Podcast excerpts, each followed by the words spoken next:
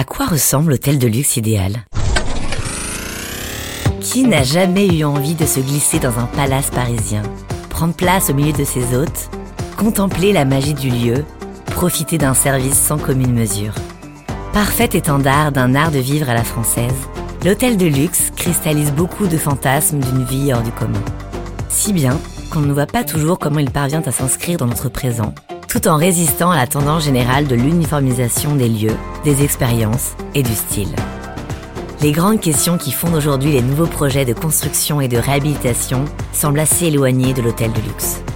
Modularité, durabilité, innovation sont surtout l'apanage du bureau ou du logement. Mais qu'en est-il vraiment? Et si l'hôtel de luxe idéal était un savant mélange d'intemporalité et de modernité?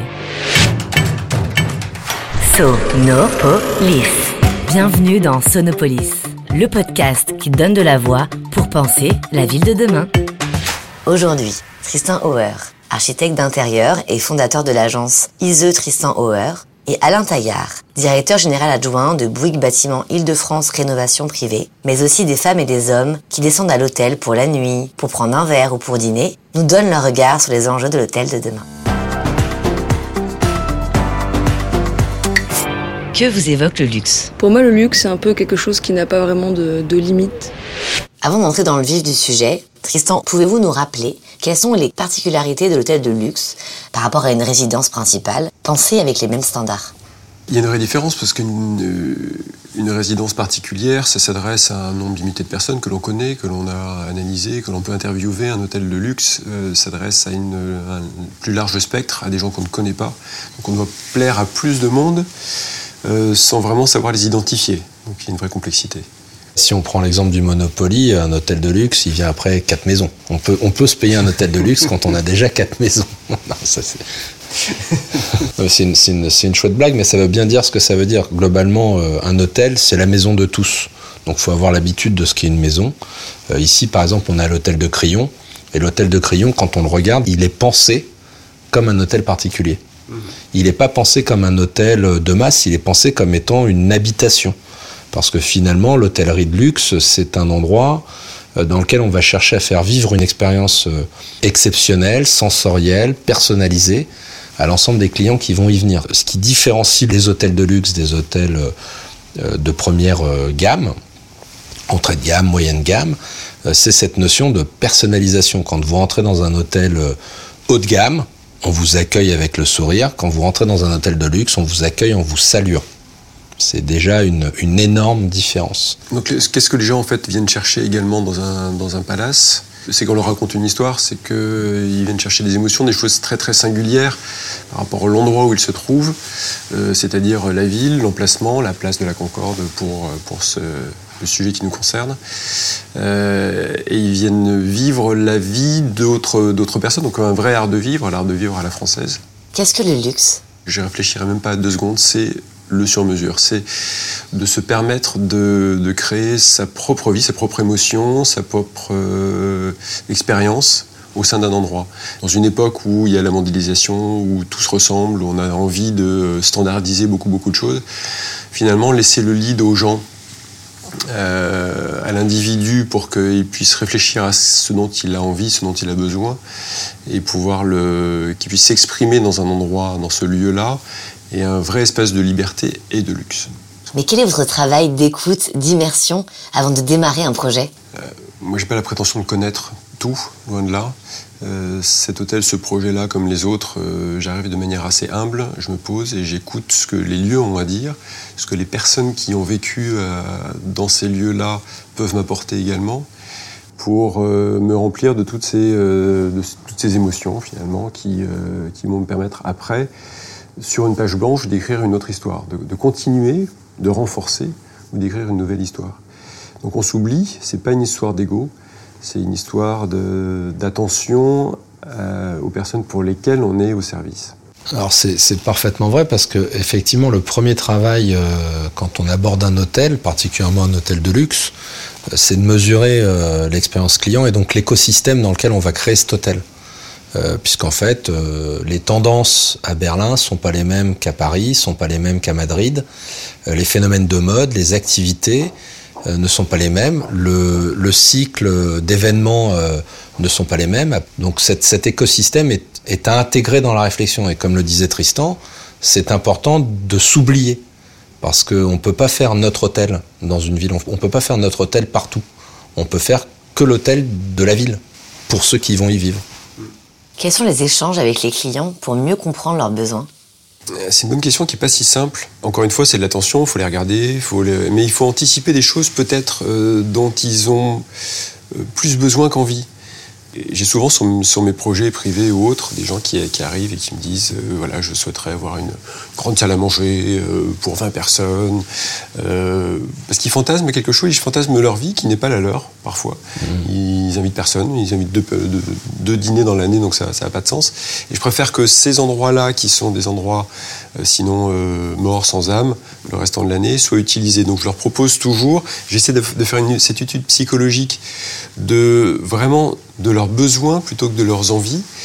Et c'est ce qui a été fait euh, ici à l'hôtel de Crillon en amenant des, expériences nouvelles. Donc euh, il y a un concierge un petit peu spécial, il y a un barbier, il y a un, coiffeur. Euh, et on les a tournés, on les a amenés d'une manière assez résolument moderne. Donc il n'y avait pas une checklist avec il faut faire ceci, cela. On était vraiment créatif par rapport à la, à la fonction de cet hôtel-là pour être tout simplement euh, en phase avec la, notre société et sa modernité. Et puis le meilleur hôtel de Paris, évidemment. Puis il y a de la modularité. En fait, euh, l'hôtel de Crillon est le premier, euh, le premier à avoir modularité des espaces. En fait, on a des suites qui peuvent devenir des, boîtes de nuit. On a des caves à cigares qui sont des endroits d'événementiel exceptionnels. On y est là actuellement d'ailleurs. On est dans un endroit qui est ultra confidentiel, le tout Paris connaît sans l'avoir jamais vu. On a la chance d'y être, donc c'est quand même assez extraordinaire. Et euh, il y a une tendance de fond dans l'hôtellerie. Aujourd'hui, les hôtels ont besoin de faire rentrer les villes euh, dans Paris. On regarde euh, par exemple des projets comme le Mama Shelter ou les bains-douches que tu as réalisé, qui, à sa grande époque était la plus grande boîte de nuit parisienne. Aujourd'hui, les bains-douches, bah, c'est un endroit pour les Parisiens avant même d'être un hôtel. Et donc les gens, quand ils vont à l'hôtel au bain-douche, ils sont à Paris. Ils n'ont pas besoin de sortir de la ville. La ville est déjà dans, Paris. Et les Parisiens vont au bain-douche parce que c'est un endroit qui leur appartient. Et c'est ça qui est exceptionnel. Et la modularité des espaces permet de s'adapter à ces évolutions-là. C'est pour ça que l'organisation des lieux est très très important. Avant, quand on vous rentriez au crayon, euh, les ambassadeurs dans cette grande salle tout en marbre, très froide, très belle, etc. À droite, c'était le restaurant gastronomique. Et là, on a déplacé, on a mis le bar pour justement que ce soit instinctif, que les Parisiens rentrent, ne soient pas obligés de passer à travers des dédales de couloirs pour accéder à un lieu de vie, se l'approprient et s'appeler également aux clients de l'hôtel qui viennent rencontrer des vrais Parisiens, savoir comment ils s'habillent, comment euh, ils se comportent. Et c'est un endroit qui est très populaire et qui marche vraiment beaucoup. Euh, sur la liste des choses qu'on nous demande euh, en priorité, c'est d'être timeless, c'est-à-dire que le, le projet puisse durer le plus longtemps possible et flexible. Donc on est aussi dans une maison, un hôtel particulier, avec des, séquences différentes, des géométries et des volumes différents pour euh, les besoins sans cesse renouvelés des clients. Actuellement, on rénove euh, la Poste du Louvre. Alors la Poste du Louvre, c'est un projet qui est euh, ultra emblématique. Et bien, dans ce bâtiment, on va avoir un hôtel très lifestyle qui va être sur, sur la partie haute du bâtiment. Il y aura 100 chambres avec un restaurant rooftop, une vue impressionnante sur le tout Paris une discothèque et un bar. Et donc, ça va devenir euh, The Place to Be, une des The Place to Be euh, parisiennes. Et, et, en fait, euh, ce qu'a voulu la Poste dans ce projet, c'est de, de mélanger les genres et de, et de permettre au public, aux, passants, sans pour autant qu'ils soient ni clients de l'hôtel, ni clients de la Poste, de rentrer dans leur bâtiment. Et donc tout le rez-de-chaussée de l'immeuble est aujourd'hui entièrement traversant. Vous pouvez passer de la rue euh, Étienne Marcel à la rue du Louvre en passant par le bâtiment, ce qui n'était pas possible avant. Les codes de l'hôtellerie aujourd'hui sont fondamentaux parce qu'elles reflètent ce qu'est la société. Elles reflètent les mouvements sociétaux internationaux, puisque quand on va à l'hôtel, que ce soit à Honolulu, à Shanghai ou à Paris, et ça tu en connais bien plus que moi puisque tu rayonnes sur la planète, euh, on retrouve des codes qui sont similaires avec un côté ultra local, euh, qui nous permet d'être dépaysés tout en ayant des bases et une sécurité euh, du lieu dans lequel on est. Et c'est ça qui est, et c'est ça qui est génial dans l'hôtel. Selon vous, qu'est-ce qui rendrait l'expérience de l'hôtel de luxe inoubliable? Le décorum, voilà, un décor parfois incroyable. Et ensuite, effectivement, un service, c'est-à-dire finalement vivre l'équivalent un peu du conte de fées. Qu'est-ce qu'un hôtel efficace et efficient? Bah, C'est un hôtel qui économiquement marche aussi. Il ne faut pas oublier qu'on n'est pas au pays des bisounours, on arrive ici, euh, l'hôtel doit faire de l'argent. C'est la mission que nous confie quand même un propriétaire. Et autour de cela, on organise cette efficacité commerciale. Euh, le pire, ce serait que les gens viennent y dormir et s'en aillent et reviennent le soir pour y dormir à nouveau, se commandent un mini club sandwich euh, dans leur chambre et c'est tout. Non, il faut les intéresser, il faut les tenter, il faut euh, leur donner envie de rester, de passer leur journée ici, de le transformer cet endroit en love story, en, en bureau, en endroit dans lequel ils peuvent recevoir leurs amis. Donc c'est un petit peu, on est un peu sournois derrière tout ça quand même on, joue avec, euh, avec la sensibilité des gens. Et, après, il ne faut pas oublier que dans le, palace dans lequel on est, il y a, euh, je crois, deux et demi personnes par euh, client derrière qui sont au service de ces clients-là. Bah, on aurait tendance à essayer de leur faciliter la vie aussi pour qu'ils puissent faire un meilleur, bien meilleur service et que oui, tout fonctionne bien. Ça, c'est un autre impact, c'est-à-dire qu'on est là pour mettre en avant l'efficacité commerciale, mais derrière, il y a un impact environnemental, c'est-à-dire euh, mieux s'organiser, moins ça consomme, en temps, en énergie et, tout le reste. Une des vertus de notre métier, c'est d'essayer de faire des projets qui dureront encore un petit peu plus longtemps, y compris sur la qualité des choses qu'on peut mettre en œuvre. Alors moi, je vais me recentrer par rapport à, mon métier, qui est la, construction, enfin la rénovation, la construction au sens large. Savoir être efficace, c'est aussi pouvoir intervenir dans des hôtels qui ont besoin de continuer à vivre pendant euh, leur temps de rénovation. Euh, puisque finalement, quand on, quand on observe bien, euh, un hôtel a besoin de se rénover selon des cycles. Il y a le cycle de la peau, c'est-à-dire du lift-up, qui est environ tous les 7 ans. Et puis il y a des, il y a des cycles qui sont plutôt de l'ordre de 10 à 12 ans. Là, ce sont des, des, des, cycles qui sont plutôt techniques et technologiques, parce que la technique et la technologie, le digital, ça va très très vite. Et un hôtel, ça doit être aussi un endroit euh, de gadgetologie. ça, c'est un deuxième cycle. Et puis après, il y a le cycle dont parlait euh, Tristan, qui est le cycle de fonctionnement. La marche en avant dans un hôtel. On n'y circule pas de la même manière de génération en génération. Une génération, c'est 20 à 30 ans. Et donc, ça nécessite forcément des rénovations plus en profondeur. Aujourd'hui, sur Paris, on est dans une fin de cycle, c'est-à-dire que tous les hôtels se sont restructurés lourdement. Et on aborde le, le cycle des rénovations de peau. Et euh, notre obligation à nous, c'est de pouvoir être efficace dans nos interventions et en permettant aux hôtels de maintenir leur activité, puisqu'on parlait tout à l'heure de rentabilité. Tu le disais à juste titre, Tristan, un hôtel qui marche, un hôtel qui est ouvert. Un hôtel qui est fermé, il marche plus. D'accord? Et donc on a développé euh, une capacité à intervenir en, en milieu occupé, ce qui permet à l'hôtel une vraie efficacité puisqu'il continue à avoir du revenu, il continue à vivre, il perd pas sa clientèle, mais il se rénove en même temps. C'est un peu, euh, Alain, euh, chirurgical comme, euh, comme intervention. Exactement. très très précis. Exactement. C'est du gros œuf, c'est de... C'est du gant blanc, t'as raison. C'est exactement ça. Mais est-ce que c'est possible de mélanger le luxe et l'efficacité? Je, je, dois avouer assez humblement que personne ne reviendra jamais dans un hôtel parce que c'est joli.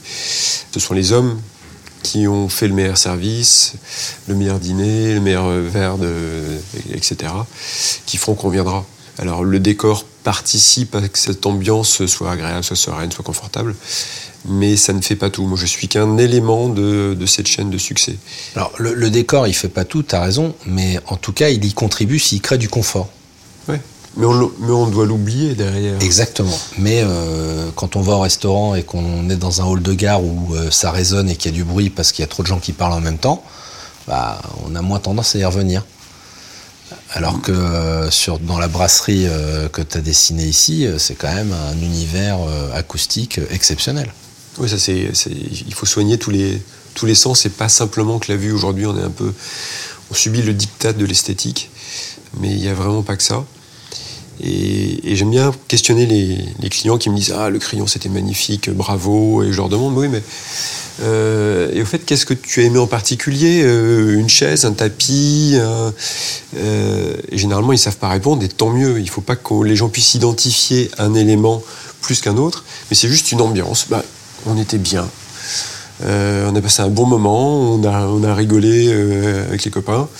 Et c'est tout. Les, les hôtels ultra dessinés, ultra design, avec des, éléments de mobilier reconnaissables, un peu forts, euh, c'est un peu passé de mode, je pense. Et heureusement. Ici, par exemple, avec Tristan, on a passé énormément de temps en amont à faire des études pour lui définir ce qu'on appelle dans le jargon une white box. Et donc, en fait, quand on lui a donné le volume dans lequel il allait pouvoir euh, s'éclater, euh, nous, on lui garantissait euh, qui avait pu revenir sur la taille des, gaines, la taille des retombées de poutres, euh, puisqu'on lui avait déjà dissimulé ça euh, par un process très amont de préfabrication et d'anticipation, ce qui permet d'avoir des matériaux qui sont d'une richesse absolue qu'on n'a jamais mis. On a un mur de plumes dans le salon de coiffure que tu as dessiné. Il y a un plumassier qui est venu qui a mis un mur de plumes. Enfin, moi, j'ai jamais vu ça de ma vie, quoi. C'est juste génial. Et ça, c'est génial parce qu'il y a cette complémentarité entre ce qu'on est capable d'industrialiser, de préfabriquer, parce que finalement, ça se voit pas, c'est du euh, backstage, pour laisser un accent fort à l'expression euh, artistique euh, des lieux. En termes d'architecture intérieure, quels éléments rendent une décoration efficace? Alors, c'est une très bonne question. Il y en a plein. Mais la première, je pense que c'est l'éclairage qui vient envelopper, adoucir, mettre en valeur euh, mon travail. Alors c'est quelque chose que je ne maîtrise euh, absolument pas, parce que c'est un autre métier, euh, c'est d'autres capacités. C'est presque 50% du succès d'un endroit, c'est l'ambiance et l'éclairage. Ça, c'est la vision de celui qui crée.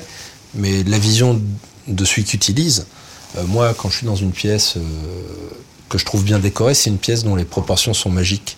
là, on est dans une pièce qui est ultra décorée, pourtant on n'est pas envahi par la déco. Euh, on est assez nombreux dans cette pièce et on n'a pas l'impression d'être euh, en surnombre. Euh, on, peut monter dans les, dans les aigus, descendre dans les graves, on n'est pas gêné par le bruit. Et en fait, pour moi, une bonne déco, c'est un respect total de l'équilibre entre les choses et l'homme. Il y a aussi un autre élément dans le, dans le succès d'un endroit, sur le, sur le luxe et le ressenti d'un endroit, c'est les, les flux.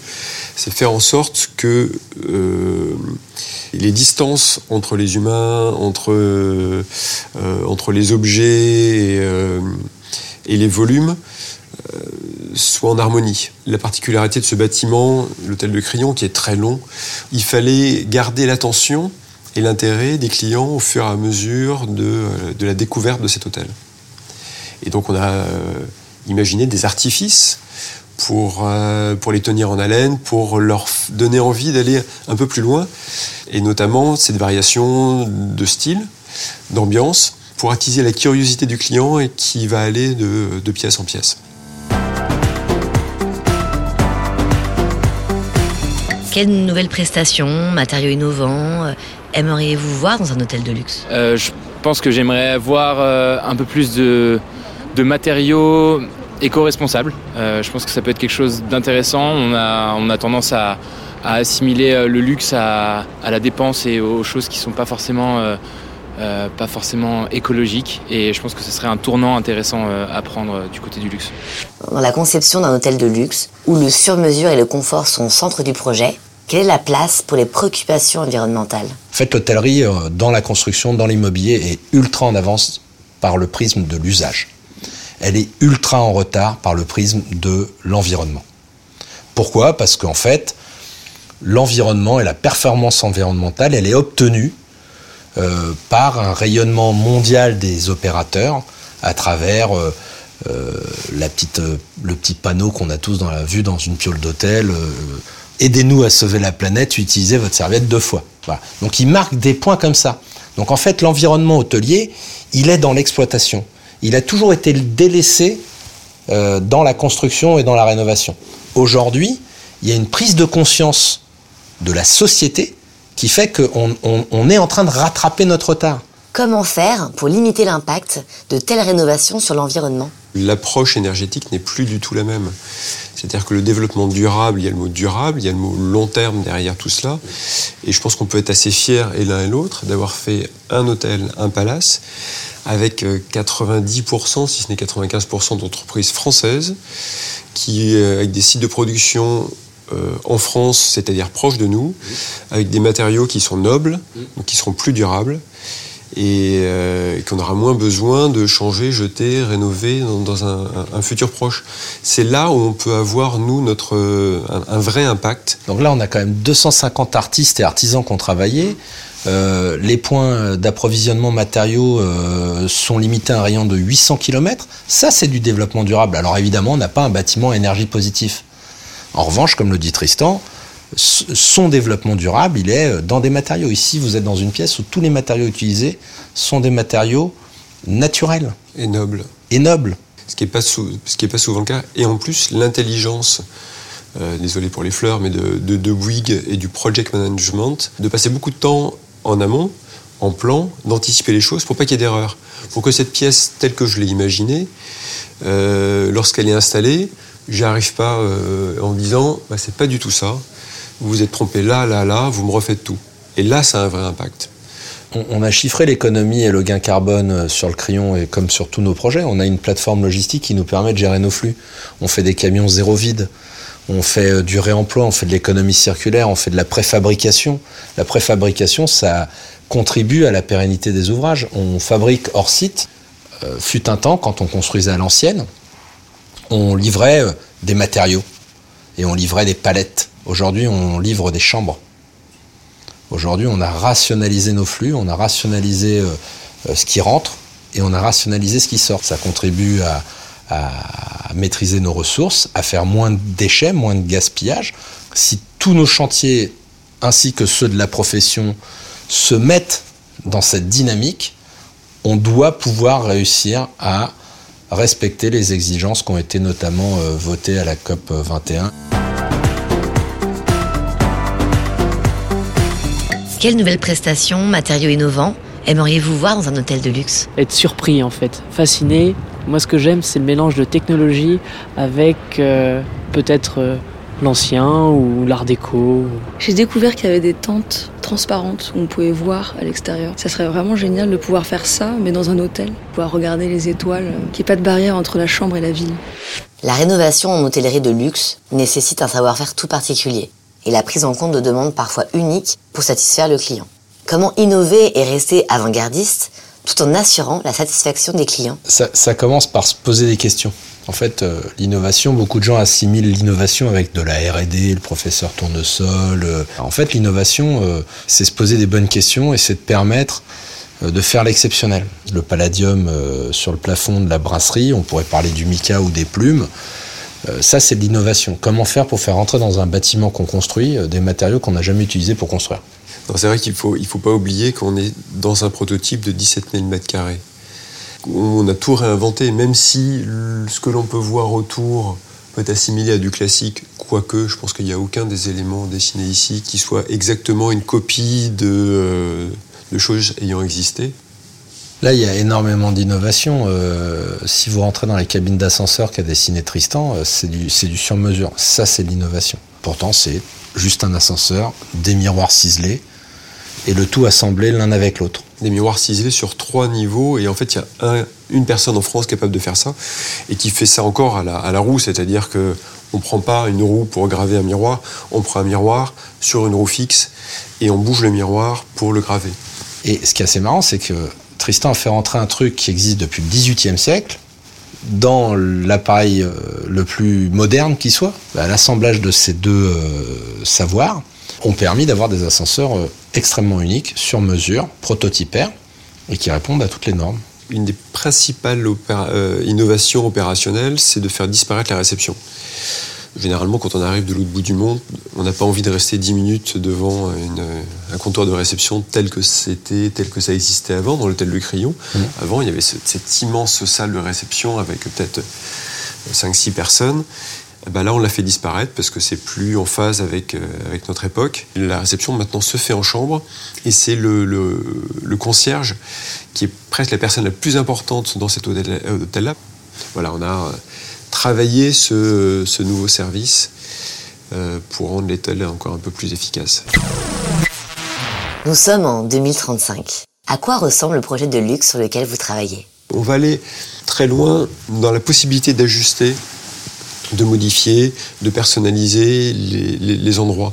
On peut imaginer que ce sera l'époque de la grande transformation. Un petit peu comme dans un train où euh, l'espace est vraiment confiné. Euh, on revient toujours dans le même, dans le même endroit, mais l'endroit change en fonction euh, d'un petit déjeuner, d'un déjeuner ou d'un dîner les gens vont se changer pour aller euh, sur cette scène sociale et jouer leur rôle, et la décoration sera transformée. Donc ce sont des choses qui seront coulissantes, ajustables, mais toujours élégantes, chic et, et traditionnelles. Euh, permettre à la géométrie du lieu de bouger, à l'éclairage définitivement, mais c'est déjà ce qui se passe. Euh, et ça peut être fait d'une manière un peu pompeuse. On peut imaginer qu'à 7h15, chaque jour, il y a une armée de, serveurs qui arrivent avec des lanternes, qui vont les positionner à droite à gauche, qui tirent des panneaux, qui descendent des rideaux, pour que euh, l'endroit change du tout au tout. À quoi va ressembler l'hôtel de, demain, 2035 bah, C'est l'hôtel d'aujourd'hui adapté aux tendances et aux modes de demain. Euh, et aujourd'hui, euh, ce qu'on peut voir, c'est que euh, une tendance de fond qui est très très importante, c'est la modularité des espaces et le renouvellement des services. Et donc l'hôtel de demain, c'est l'hôtel qui va permettre d'avoir cette, offre. Et par exemple, bah moi j'imagine bien un hôtel avec une cuisine, un restaurant, mais trois chefs. Alors qu'aujourd'hui on fait trois restaurants pour accueillir les trois chefs. Une deuxième tendance euh, qui, à mon avis, sera euh, génératrice de l'hôtel euh, de 2035, c'est la famille. Il y a très peu d'hôtels qui offrent le concept famille. En général, quand on va en famille en vacances, on a du mal à trouver un hôtel qui réponde à nos besoins. Et donc, dans, la conception architecturale, dans le design, je pense que l'hôtel de demain devra intégrer cette nécessité. Il faudra continuer à faire rentrer les villes euh, dans nos hôtels. C'est ce que je disais tout à l'heure. Un hôtel aujourd'hui, c'est plus un lieu euh, où on va juste pour y rester. On va à l'hôtel pour être dans la ville de l'hôtel. Et donc, il faut que la ville rentre dans cet hôtel-là. Et donc, en synthèse, l'hôtel 2035, c'est plus de modularité, plus d'espace orienté famille, sécurité, sûreté c'est fondamental, et toujours avec un design de plus en plus bluffant et innovant, intégrant matériaux, technologies, techniques, euh, art de vivre à la française, circulation, cheminement en avant. Voilà. Et mon rêve, c'est de faire le premier hôtel où on a un restaurant et trois chefs. Ben, je serai là. Vous venez d'écouter le deuxième épisode de Sonopolis, un podcast conçu et produit par Bouygues Bâtiment France Europe. Si ce podcast vous a plu, n'hésitez pas à vous abonner et à laisser vos commentaires. À bientôt!